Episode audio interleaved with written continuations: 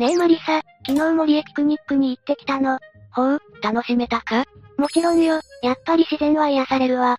古代にタイムスリップしたら、もっと雄大な森が見られるのかしら？うむ、実は、古代に森や山はなかった、という説もあるんだぜ。ええそれはさすがに考えられないわ。一説によれば、森や山にも負けない巨大樹が大昔の地球を覆っていて、その痕跡が今でも残されていると言われるな。その話気になるわね。よし、今回は古代に実在した、謎の超巨大樹の痕跡について解説していくぜ。それじゃあ早速、ゆっくりしていってね。1、巨大樹の実の化石がある。カザフスタンのマンギスタウ州には、ボール状の石が多く密集した場所があるんだぜ。石の真ん中には種のようなものがあって、何かの実のように見えないか？最大のものは直径4メートルほどと、なかなかのスケールだな。アボカドのような見た目なのね。一般的な人間の2倍以上もの大きさの実をなす木なんて、どれほどの大きさだったのかしら？私たちには、想像しきれないスケールだったことは間違いないだろうな。ただ、この地域はかつて海に沈んでいて、貝殻などを海のミネラルが取り囲むことで、このような見た目になったとする説が有力なんだが、レイムはどう思う？うん。今までの常識からすれば、こっちの説の方がそれっぽく聞こえちゃうけど、そう感じる人の方が多いだろうな。だが海の生物やミネラル分だけで、ここまで綺麗な化石が、それも大量にできるのもなかなか考えにくくないか？言われてみれば確かに、宇宙人の存在は信じる人も多いが、かつて巨大樹が存在した、という説は、そもそも知らない人も多いだろう。だからイメージがしづらいんだと思うぜ。私も、マリサが教えてくれるまでは、映画や神話の中だけの存在だと思っていたわ。そしてこれらの実が落ちている近くに、かつて巨大樹だったのではないか、と思われるものの痕跡があるぞ。気になるわ。それがシェルカラ山という山。紅葉とした大地に、台座のようにポツンと佇む横長の山だ。そしてこれが山ではなく巨大樹の切り株だとする説もあるんだぜ。今までこんな山知らなかったわ。日本人なら、その名前を耳にする機会すらないから無理もないだろうな。でもやっぱりこんなにも大きな木、私にはイメージができないわよ。そもそも、現代人で見たこともない大昔のものを、ありありと想像できる人なんてあまりいないだろう。ただこれが大昔の巨大樹で、さっきの化石がその巨大樹の実だとしたら、辻褄は合うと思うぜ。確かに理屈は通っているわね。視野が狭いってだけの話なのかしら。人間には今まで知らなかったことを、ありえない、信じたくない、と拒絶する人もいるからな。これからする話も含め、どうか新しい知識や常識に対して、頭を柔らかくして受け入れてほしいんだぜ。楽しみだわ。2、アウタナさん。次に紹介するのは、南米のベネズエラにあるアウタナさんだぜ。これは切り株のような形が特徴的だな。遠目に見ると、本当に苔の生えた切り株のようね。周りの景色も相まって神聖な感じがするわ。今レイムが言ってくれた通り、アウタナさんは神聖な木だったんだぜ。というのも、アウタナさんは大昔、天まで届く巨大樹だったんだ。ほうなのにどうして切られちゃったのかしら現地の言い伝えでは、欲深い人間が、木の恵みを独り占めするために切り倒したと言われているな。いつの時代も、欲にまみれた人間はいるものなのね。そんな欲深い人間が天の怒りを買ってしまったんだぜ。怒った天は洪水を引き起こし、人々を飲み込んだと言われているな。そんなに神聖な山。いや、巨木だったなんて。やっぱり神様は見ているものなのね。アウタナ山は生命の木と呼ばれ、現地の民族もそこを神聖な場所として、何百年も立ち入らないようにしているんだぜ。現地の人々の心の支えだったり、信仰の対象だったりするものになっているのかしら。素敵な話ね。次も、伝説が残る世界の巨大樹について解説していくぞ。3、ロライマさん。3番目に紹介するのは、再び南米にある巨大樹だぜ。ベネズエラ、ガイアナ、ブラジルの3国にまたがるロライマさんだな。ここにも太古から伝わる伝説があるぞ。頂上が真っ平らで、本当に巨木を切り倒した後みたい。地球でも最古の岩石からなり、こういった頂上の平たい山を、テーブルマウンテンと呼ぶぜ。17億年以上もの長い年月をかけ、風雨などに侵食されてできたとされるな。あ、これが巨大樹ならば全く別の話になるが、巨大樹じゃなくても自然の雄大さが感じられるわね。ちなみにテーブルマウンテンは、現地の先住民に神聖なものとして崇められるスポットになっているぞ。神聖なもので思い出したわ。ロライマさんにも伝説があるんでしょ。早く紹介してほしいわ。申し訳ないぜ。ロライマさんの伝説もアウタナさんのそれと似ていて、先住民が木の恵みを独り占めするために切り倒したとあるな。すると、木から水が溢れて洪水が起こったと言われているぞ。やっぱり、神聖な木を姉に傷つけたら痛い目を見ることになっちゃうのね。そもそも、ロライマさんという名前も、日本語で表すと雄大なという意味になるからな。それだけの名前を有しているのなら、ぜひとも見に行ってみたいわ。このロライマさんは、世界遺産でもあるベネズエラのカナイマ国立公園の中にあって、観光客もトレッキングができるぜ。ロライマさんの断崖絶壁を乗り越えなきゃいけないなど、大変ではあるがな。気にはなるものの、体力的にかなりの覚悟が必要そうね。ただ、山には登らなくとも、公園内を眺めているだけで十分に楽しめると思うぞ。というのも、国立公園内だけで、およそ100個ものテーブルマウンテンがあるとされているんだ。100個も？とてつもないスケールね。それと同時に、100個ものテーブルマウンテンが、実は全部巨大樹の痕跡だったら、と想像すれば、ワクワクが止まらなくなると思うな。確かにその通りだわ。まだまだ巨大樹の痕跡は世界中にあるのかしら？もちろんだぜ。どんどん紹介していくぞ。4. デビルズタワー。次に紹介する巨大樹の痕跡は、アメリカのワイオミング州にあるデビルズタワーだぜ。これは知っている方も多いだろう。一般的な説としては地面からマグマが吹き出し、そのマグマが冷えて固まったものが、現在のデビルズタワーとされているぞ。聞いたことあるわ。もしかしてこれもかつての巨大樹だったのかしら？一般的には知られていないがな。例えばデビルズタワーの表面、木の皮のように見えないか？言われてみればそう見えるわね。これはマグマが冷え固まる時にできる、中上節理と呼ばれるものだぜ。写真なんかを細かく見ていくと、六角形の形が特徴的だよな。この六角形に秘密が隠されていたりするのかしら？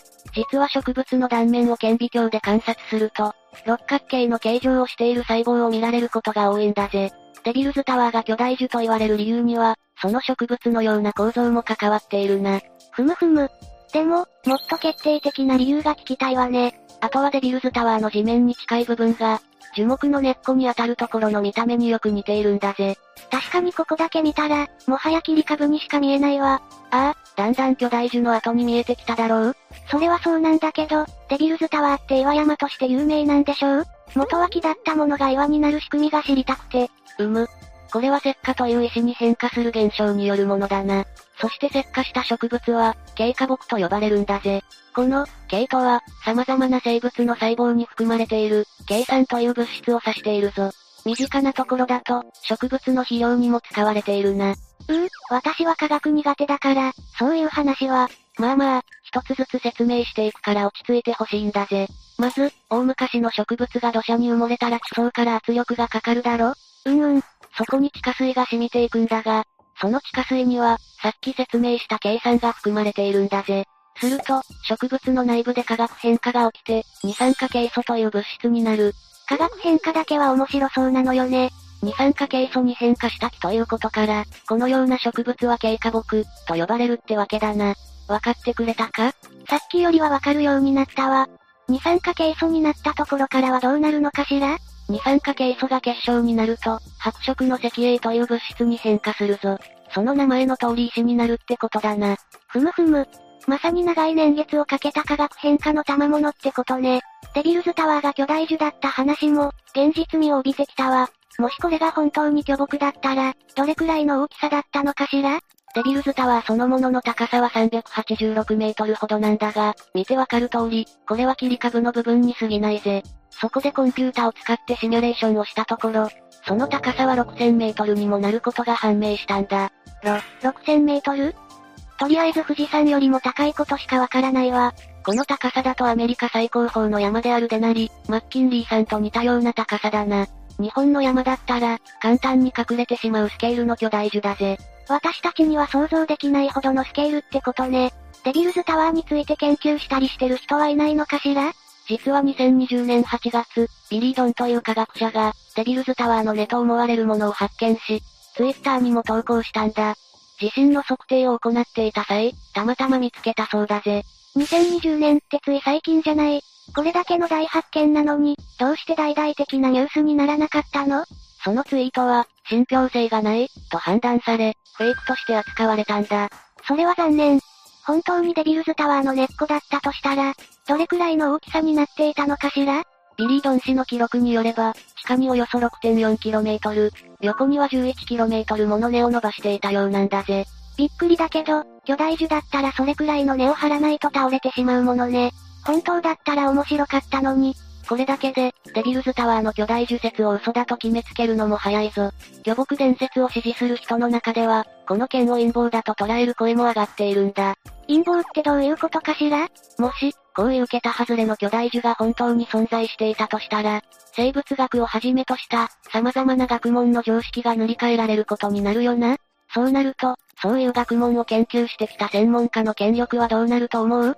そりゃあ面目丸つぶれよね。その通りだぜ。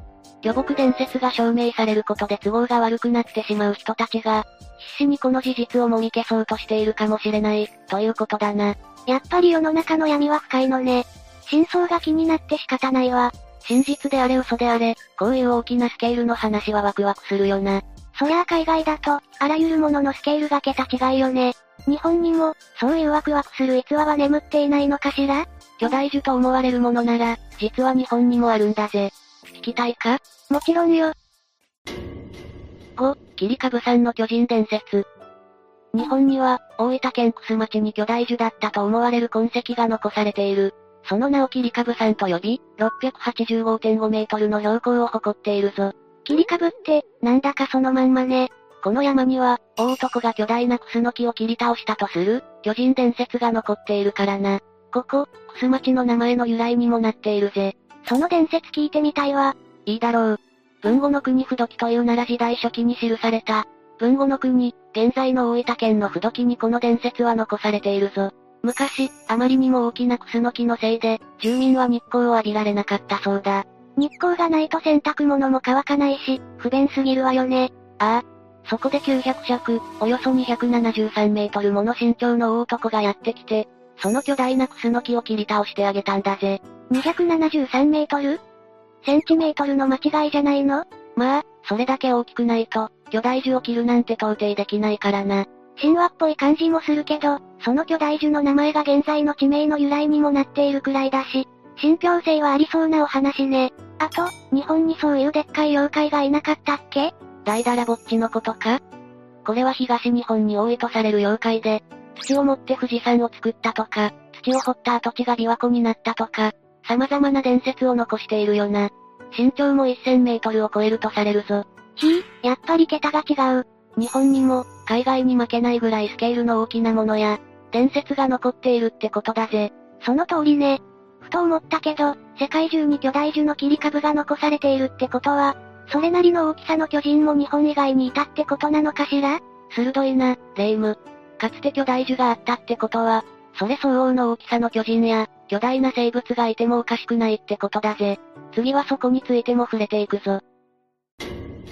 6. 巨人がいた証拠。ユダヤ教、及びキリスト教の聖典である旧約聖書には、巨人、ネフィリムの存在が示されているんだぜ。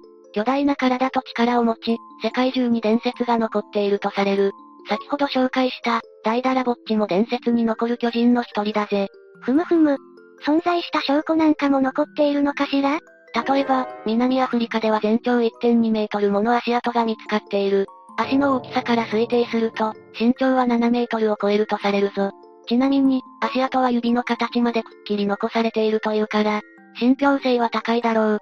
な、7メートル、そりゃあ、そこら辺に生えている木の実とかだったら、一瞬で食べ尽くしてしまいそうね。アイルランドでは巨人のものと思われる化石も見つかっているぞ。身長3.7メートル、重さは2トンにも及び、こちらもなかなかのスケールなんだぜ。そりゃあそんな巨人ばかりだったら、巨大樹と共生していてもおかしくないだろうけど。お、どうしたレイム化石や足跡が残っているとはいえ、今の私たち人間の体の大きさからしたら、なかなかそういう巨人ってイメージしづらいなって。なるほどな。でも古代の生物には巨大なものが多いから、そう考えると巨人が実在したっておかしくないんだぜ。巨大な恐竜が多く栄えていたのが何よりの証拠だろう？言われてみれば、確かに。よしそれじゃあ実際に、巨大生物が栄えていた時代の環境について解説していくぞ。7、かつての地球における巨大生物の存在。今より2億3000万年前から6600万年前の間に栄えていた巨大な恐竜たちだったが、それ以外にも巨大生物がいたんだぜ。メガネウラという70センチにもなる、大きなトンボのような生き物を知っているか？子供の頃に読んだ図鑑に、そんな化け物みたいなトンボが乗っていたような。もちろんメガネウラだけじゃないぞ。それと同じ時代に、今より何倍も巨大な、50センチものゴキブリがいたという説もあるんだぜ。巨大なゴキブリとか、想像しただけで鳥肌が立つわ。どうして大昔は巨大生物があんなに栄えていたのかしら？それには酸素濃度が関係しているぞ。現代の地球の酸素濃度って、2割程度だよな。ところが、巨大生物が栄えていた時代の酸素濃度は、それより1.5倍以上も多い、35%ほどだったとされているぜ。ふむふむ。思う存分に呼吸ができたってこと？ああ。酸素濃度が濃いことで、巨大な体にもエネルギーを十分に供給できたと言われているな。あとは逆に体が小さすぎると、高濃度の酸素を吸うことになって中毒を起こすから、それを防ぐために体が巨大化したという説もあるぞ。生物の体って不思議なのね。だからもし古代に巨人がいたとしたら、酸素濃度のことで説明がつくな。そして巨大生物や巨人が、巨大樹の実なんかを食いつないで生きてきたと思えば、今まで紹介してきた巨大樹の存在も現実味を帯びてくるぜ。なるほどね、よくわかったわ。というわけで今回は、古代に実在した謎の超巨大樹の痕跡について解説したぜ。巨大樹の切り株そのものもそうだけど、それに関わる巨人だったり環境だったり、いろいろな要素が絡み合って、痕跡になっていることが分かって勉強になったわ。もしかして、今私たちが過ごしている環境も何万年、あるいは何億年か後には、大きく変わっているかもな。今度は、逆に小人ばかりの世界になっていたらそれはそれで面白そうね。そして普通に街に生えている木が、巨大樹として崇められるようになってたりして、地球も長い年月をかけて変化しているから、そういう長い目で見たら巨大樹の痕跡も、ありふれた自然物の一つに過ぎないんだ。巨大樹以外にもそういった類の謎が世界中に散らばっていると思うと、ワクワクするぜ。もっと世界の謎について勉強したいわ。お、私も霊夢に負けずに知識をつけていけるよう頑張るぜ。というわけで今日の動画はここまで。動画が面白かったら、高評価とチャンネル登録よろしくお願いします。最後までご視聴いただきありがとうございました。